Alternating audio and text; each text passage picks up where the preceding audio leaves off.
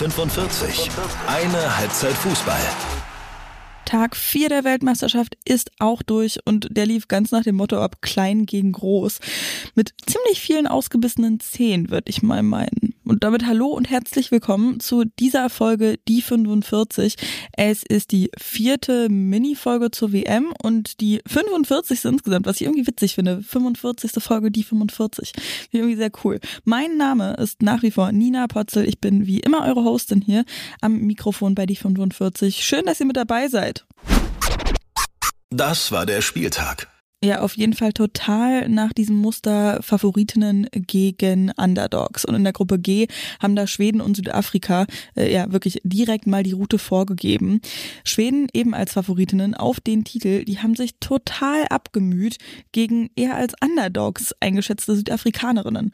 Also 2 zu 1 haben sie gewonnen zwar, aber auch wirklich erst ganz, ganz knapp in der 90. Minute hat Amanda Ilestedt erst das 2 zu 1 gemacht. Amanda Ilestedt, die ja von PSG zu Arsenal gewechselt ist, war eine absolute Erleichterung mit dabei, denn die Schwedinnen haben sich's wirklich nicht einfach gemacht oder eher andersrum. Südafrika hat's ihnen nicht einfach gemacht. Die sind unfassbar viel gelaufen, haben irre gut verschoben, um eben den Schwedinnen das Tempo und die Räume zu nehmen vor allen Dingen.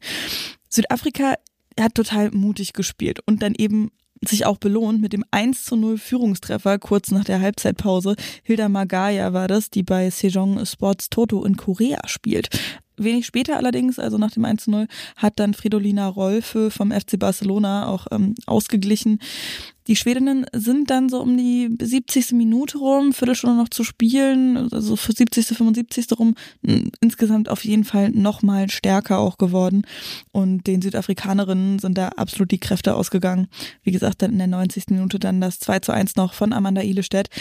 Was dann natürlich ganz gut aussieht, ne? 2 zu 1, erstes ähm, Gruppenspiel gewonnen, super. Aber im Mittelfeld bei Schweden sah echt nicht alles gut aus. Die haben da richtig einfach die Bälle vertändelt. Also auch auf jeden Fall noch Hausaufgaben zu tun. In der Gruppe E hat's, naja, zumindest so ein bisschen so ähnlich ausgesehen. Also war auch ein bisschen was anderes, aber auf jeden Fall eine Niederlande gegen Portugal, Favoritinnen gegen, oder nicht Favoritinnen, aber ja doch in dem Spiel auf jeden Fall Favoritinnen. Ich würde sie nicht als Titelfavoritinnen sehen, aber auf jeden Fall ein stärkeres Team gegen Portugal, die das erste Mal überhaupt bei einer Weltmeisterschaft dabei gewesen sind. Und die Portugiesinnen waren hier, das ist der Gegensatz dann zu den Südafrikanerinnen, einfach viel zu harmlos, um wirklich mitzuspielen. Die sind da wirklich eher nur mitgelaufen.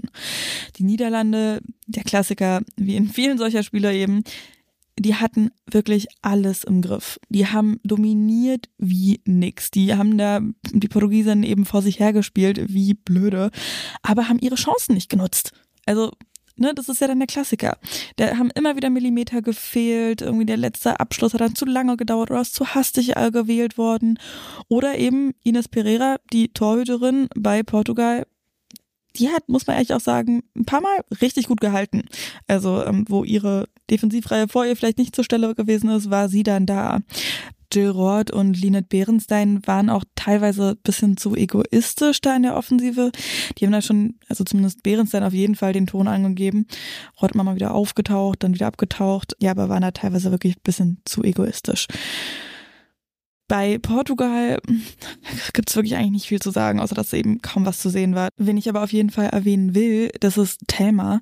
Die spielt in Portugal in der portugiesischen Liga und hat da wirklich mit ihrer Einwechslung doch das Spiel belebt. Also natürlich auch relativ gesehen, aber in diesem Spiel auf jeden Fall schon. Die hat ja über die rechte Seite, dann aber auch über links ähm, wirklich nochmal so für ein bisschen Gefahr gesorgt. Irgendwie in einer Situation ist sie so über rechts und dann ein bisschen reingezogen, fast so ein bisschen Iron Robben-Style, ehrlich gesagt. Naja, 1 zu 0 haben die Niederlande jedenfalls gewonnen. Ich glaube, das hatte ich noch gar nicht erwähnt. Ziemlich frühes Tor, dann tatsächlich auch schon in der 13. Minute von Stefanie van der Gracht, aber seitdem dann eben nur Anrennen aufs portugiesische Tor und eben keine Tore mehr reinmachen. Bis dahin ist es also noch glimpflich verlaufen für die Favoritinnen. Aber im nächsten Spiel nicht Frankreich gegen Jamaika in der Gruppe F 0 zu 0. Riesenüberraschung. Jamaika entführt den, also ja, für mich absoluten Top-Titelkandidatinnen einen Punkt damit habe ich wirklich überhaupt nicht gerechnet. Freue mich irgendwo aber total für Jamaika, die sich auch wahnsinnig, ähm, die das wahnsinnig gefeiert haben. Ähm, ja, und es war wieder so ein, so ein Spiel, eben von klaren Favoritinnen gegen vermeintliche Underdogs, die da einfach nicht zum Zuge kommen. Also auch hier wieder Frankreich das Spiel dominiert, im Griff gehabt, wahnsinnig viele Wellen immer nach vorne gestartet. Aber anders als Portugal, zum Beispiel gegen die Niederlande, haben die Jamaikanerinnen schon deutlich mehr Druck ausgeübt. Also die haben die Französinnen tierisch genervt ähm, und dazu eben einfach gut verteidigt. Ähm, das Zentrum auch richtig gut dicht gemacht, sodass die Französinnen eben nur über die Außen konnten und da nicht so viel Varianz zeigen konnten. Wobei nur über die Außen gehen konnten, das sind sie eigentlich auch richtig stark, so mit einer Gero oder so zum Beispiel. Ähm, aber das können sie alles nicht nutzen, weil dann eben in der letzten Reihe immer irgendwie ein Fuß von einer Jamaikanerin mit drin war. Oder eben, ja, die Torhüterin Rebecca Spencer wahnsinnig gute Paraden gezeigt hat. Also gerade in den letzten Minuten hat sie wirklich nochmal einiges rausgehauen. Ähm, da hat man schon auch gemerkt, dass den Jamaikanerinnen die Puste ausgeht, genauso wie den Portugiesen und den Südafrikanerinnen auch. Aber ja, also ich muss ehrlich sagen, ich habe gerade noch vorm Laptop gesessen und gedacht, so, what? Was zum Henker? Wie geht denn das, dass Frankreich da wirklich nichts reinbekommt? Und die haben wirklich nochmal ganz zum Schluss auch nochmal so eine Offensive nochmal gestartet. Ähm, aber da war immer irgendwie, wie gesagt, ein Fuß dazwischen oder eben Spencer, die wirklich toll gehalten hat absolut verrückt für Jamaika. Eine bittere Sache aber noch mit dabei. Äh, Khadija Shaw, die in der Offensive bei Jamaika ja so sehr wirbelt und ähm, der große Star ist, die hat in der Nachspielzeit noch die gelb-rote Karte gesehen, weil sie Wendy Renard, Frankreichs Kapitänin, sehr rabiat von den beiden geholt hat. Hat da gestanden und gesagt, hä, wie, was soll das? Und ich verstehe nicht, also nach dem Motto, ne, so Gestik gezeigt und so, hä, wie, verstehe ich nicht. Aber das war schon ein ziemlich klares Foul nochmal gewesen, davor auch schon gelb verwarnt. Also von daher ähm, äh, ganz klare Sache. Im zweiten Spiel dann gegen Panama wird das wirklich schwierig werden, glaube ich, dann ähm, für Jamaika, die da sehr auf ihre Qualitäten hätten bauen können, aber die ähm, dann eben fehlen wird. Nach dem Spiel ist vor dem Spiel. Was erwartet uns morgen? Na, auf jeden Fall das Deutschlandspiel, aber auch andere. Und zwar zum Beispiel in der Gruppe G, Italien gegen Argentinien. Italien ist das zweite Mal überhaupt mit dabei und direkt auch das zweite Mal in Folge. Ähm, bei der ersten Teilnahme, also vor vier Jahren, 2019, da sind sie direkt bis ins Viertelfinale gekommen. Also mal gucken, wie weit es dieses Jahr gehen wird. Anders sieht es bei Argentinien aus. Die sind bei der vierten WM dabei und noch nie über die Gruppenphase hinausgekommen. Also hm, könnte interessant werden. Äh, dann auch noch aus der Gruppe F Brasilien gegen Panama mit The One and Only Marta, die in ihr letztes Turnier startet, ihr letztes großes Turnier. Ähm, ja, das wird sehr emotional werden. Fast so ein bisschen wie mit äh, Megan Rapinoe ähm, beim Spiel der Amerikanerin gegen Vietnam. Ja, die spielen jedenfalls, also Brasilien gegen ein weiteres Debütantinnen-Team bei dieser WM gegen Panama eben. Und dann ist es finally soweit. Das deutsche Team geht auch an den Start gegen Marokko. Ihr habt da sicher schon ganz, ganz viel gehört. Da wird ja wirklich, äh, kann ja wirklich kaum aufgehört werden, drauf zu gucken. Alle freuen sich darauf. Natürlich, Gruppe H hat das halt dann mit sich, dass man super viele Spiele erstmal sehen muss, bis es dann ähm, wirklich losgeht auch. Eine große Überraschung hat es vorher gegeben. Marina Hegering, die hat beim Abschlusstraining wieder mittrainiert. Die hatte ja ein paar Tage jetzt ausgesetzt wegen einer Knöchelverletzung. Ich habe ja gestern in der Folge auch erst noch gesagt, vermutlich eher nicht, ne? Die hat noch gar nicht wieder, die ist noch gar nicht wieder mit dabei im Training. Aber jetzt dann eben doch. Ansonsten Martina Voss-Tecklenburg aber auf der Pressekonferenz nichts zum Kader sagen wollen. Also auch zu Sönke Nüsken und Lena Oberdorf nicht, wie es bei ihnen so aussieht. Alle reisen auf jeden Fall mit, aber Martina Voss-Tecklenburg will sich da eben nicht in die Karten schauen lassen. Ich denke mal, dass zumindest Lena Oberdorf am Start sein wird. Schreibt mir doch auf jeden Fall mal gerne, was, was ihr so für ein Spiel erwartet, weil ich glaube, dass das ein ziemlich ähnliches Ding werden könnte wie eben heute die ganzen Partien, dass ja Deutschland ja als Favorit das Spiel machen wird, aber kein einfaches Spiel haben wird. Und ich glaube auch nicht, dass wir wahnsinnig viele Tore sehen werden, zumal das mit der Chancenverwertung ja auch immer so eine Sache ist. Ich hoffe, dass da wirklich noch ein bisschen was mit dazugekommen ist. Ich erwarte oder ich hoffe auch auf deutlich mehr Kreativität im deutschen Spiel, nicht so wie bei den Französinnen eben. Ich bin mir dabei ehrlich gesagt nicht wirklich sicher, ob das so funktionieren wird. Vor allen Dingen eben, weil das mit der Defensive so lange noch so wackelig ist und du brauchst ja eine starke Defensive im Rücken, bevor du das irgendwie ausspielen kannst dann ähm, in der Offensive. Also mm, ich bin wirklich sehr gespannt. Schreibt mir auf jeden Fall, ähm, was ihr davon erwartet. Äh, die 45 Podcast bei Instagram. Haut da auf jeden Fall mal ein paar Sachen raus.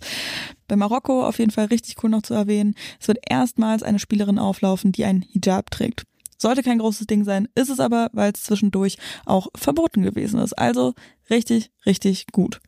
Und dann schauen wir mal auf die News. Hat auch noch ein bisschen was zu tun mit eben diesem Spiel Deutschland gegen Marokko. Und zwar, ja, hat es bei der Pressekonferenz vor dem Spiel ein kleines Skandelchen, würde ich mal schon sagen, gegeben. Der Trainer Reynald Pedro und die Kapitänin Rislan Shebak sind gefragt worden, ob es lesbische Spielerinnen im Team gibt. In Marokko ist Homosexualität nämlich illegal und weil so viele Spielerinnen eben diesen Sport ausüben, die offen queer sind und sich sehr dafür einsetzen, mit Nagellacken in den Farben der Transflag oder der Regenbogenflagge eben, hier looking at Ellie Riley, kann ich mir schon vorstellen, dass man dann gedacht hat, so, hey, bei dem Land sieht es ein bisschen anders aus, wie ist denn das da? Ähm, aber ja, die Frage ist von der FIFA gestoppt worden, also unterbunden worden. Und es ist natürlich nicht cool, Fragen nicht beantwortet werden zu lassen oder halt Fragen ähm, abzubrechen. Aber es ist absolut grenzüberschreitend, Leute quasi zum Outing zu zwingen. Also ich hoffe, das ist uns allen bewusst und das finde ich dann doch ziemlich erschreckend.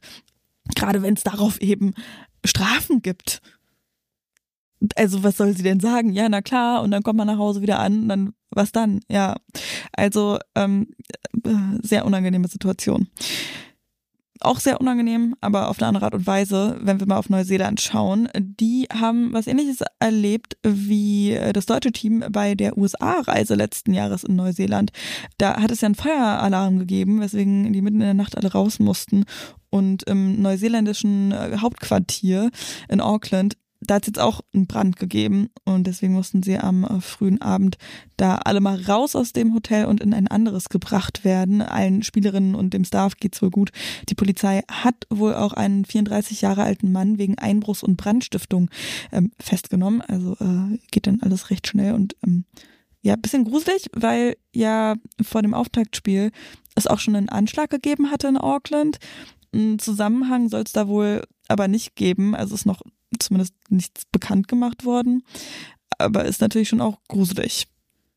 Also, hu, ich hoffe, dass es nicht zu weiteren Vorfällen noch kommen wird im Verlauf dieser Weltmeisterschaft und dass alles smooth laufen kann dann würde ich mal sagen, machen wir einen Deckel drauf. Morgen wird es die erste bisschen tiefer gehende Folge hier wieder geben. Und dazu kann ich mich äh, sehr, sehr freuen oder freue ich mich sehr drauf, euch äh, schon mal sagen zu können, Tiziana Höll wird mit dabei sein. Wir telefonieren uns hier zusammen, sie aus Berlin und ich aus Melbourne. Ähm, da freue ich mich richtig doll drauf, mit ihr ein bisschen zu schnacken. Ansonsten folgt auf jeden Fall bei Instagram at die45-podcast.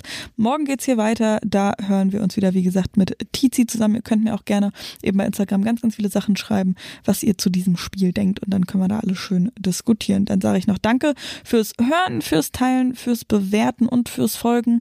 Ähm, das ist richtig, richtig schön, wenn ihr das auch allen weiteren Leuten zeigt, die vielleicht noch nicht so richtig viel Peilung haben von Fußball, aber da so ein bisschen mitgenommen werden wollen. Ich hoffe, dass euch diese kurzen Folgen weiterhin gefallen. Ich hoffe auch, dass wir irgendwie gut durch diese Folge gekommen sind. Vielleicht habt ihr es gemerkt, ich bin irgendwie richtig, richtig müde heute, noch müder als sonst, aber ja, Grüße gehen raus. Macht's gut.